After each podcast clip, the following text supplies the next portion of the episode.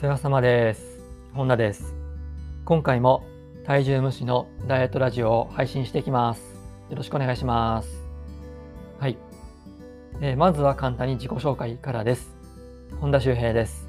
普段はオンラインでダイエットのコーチをしたり、あとはダイエットの講座を販売提供しています。はい。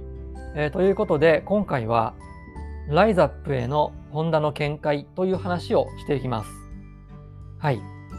で、あの、まあ、ライザップってね、まあ、そもそもどうなのかなというあのことを思っている人もいると思うんですけど、まあ、これに対する僕のね、見解は、あの人によるですね。人による。ちょっと曖昧でね、ごめんなさいっていう感じなんですけど、まあ、例えば、2ヶ月後に結婚式があって、えードレスを着るから、それまでに痩せて体を引き締めたいっていうね。あと、例えば、まあ、海に行くから体を引き締めたいとかね、そういうふうに、あの、ターゲットの日がある人には、ライズアップおすすめですね。非常に。まあ、ライズアップに限らず、いろんなところで、あの、パーソナルトレーニングとかね、2ヶ月間とか3ヶ月間とか、まあ、何回とかね、いうふうにやってますので、まあ、そういうところを利用するのがね、その場合はいいかなと思います。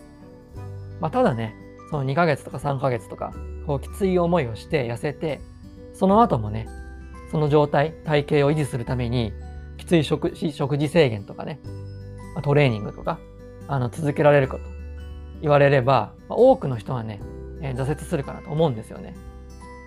期間限定だからできるっていうね、ことだと思うんですよ。だから、急激にこう減量しなくていいから、緩やかに体脂肪を落としていって、こうリバウンドを回避したいという人は、あのパーソナルトレーニングジムとかは行かない方がいいかなっていうのが僕の見解です。あのパーソナルトレーニングジムは、このダイエットというより、あの減量なんですよね。で、これは僕のね、あくまで考え方なんですけど、ダイエットというのは、あなたの生き方を変えることなんですよ。生き方ね。まあ、生活の仕方です。で、減量というのは体重を落とすことですね。そういうパーソナルトレーニングジムは後者なんですよね。体重を落とすことというところにフォーカスしてるわけですね。で、この減量は、あの、一時的にね、こう見た目の成果は出るんですけど、まあ、そもそも方法がきついので、こう長続きしないんですよね。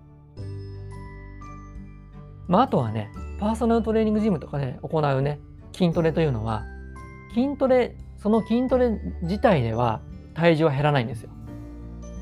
じゃあなんでね、そういうところでは、こうあんなにね、体重減ってるのと、あの、思うかもしれないんですけど、まあ、それはですね、まあ、厳しい食事制限、糖質制限というのをしているから体重が落ちてるんですよね。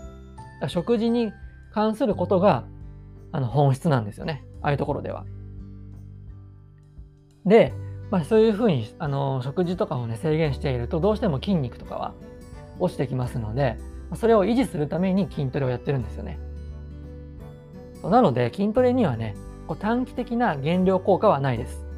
もちろん中長期的に見れば、あの、少しずつですけどね、あの、痩せやすい状態にはなってくるんですけど、筋トレで短期的に痩せるっていうのは間違いなんですよ。まあ、この点はね、ぜひね、あの、よく覚えておいてもらえるといいかなと思います。はい。で、まあ、じゃあね、こうリバウンドなしのダイエットをするためにはどうすればいいかということなんですけど、もうこれはもうね、最優先でやるべきなのは、体のこの歪みを直して姿勢を改善する。これにつきますね。もうこれが最優先です。で、これをね、やらないでダイエットをしようとしてもですね、その後にやる食事制限、まあ、糖質制限ですかね。